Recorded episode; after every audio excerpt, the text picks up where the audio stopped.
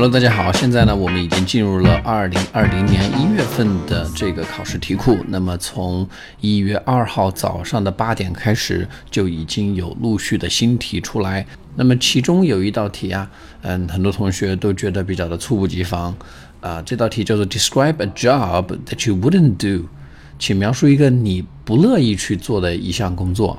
在我们历史上呢，曾经出现过一个 describe a job you would like to do 啊，你愿意去做的呃一份工作。那么我们愿意去做的工作呢，往往很容易想到一些原因，嗯，但是不愿意去做的这个题目呢，反而会让大家觉得不太好下手。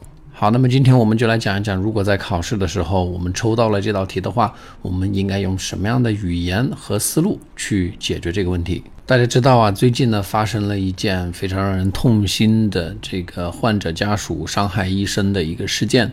那么这个职业呢，导致很多人都不再愿意去从事医生这个行业，甚至呢，有很多已经在当医生的人都产生了这个转行的这么一个念头。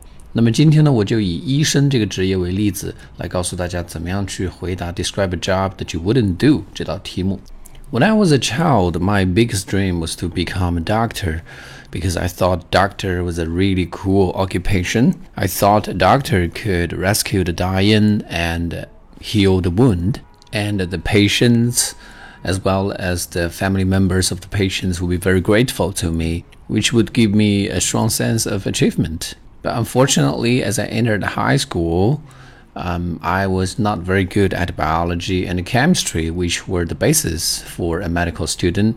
So I gave up my aspiration. It was a very big pity for me. But recently, there was a, piece of very disheartening news that triggered a very serious debate in our society. It said that a family member of a patient killed a doctor, a very good doctor, right in the hospital, and this made me question my childhood dream occupation. There are several drawbacks of this occupation.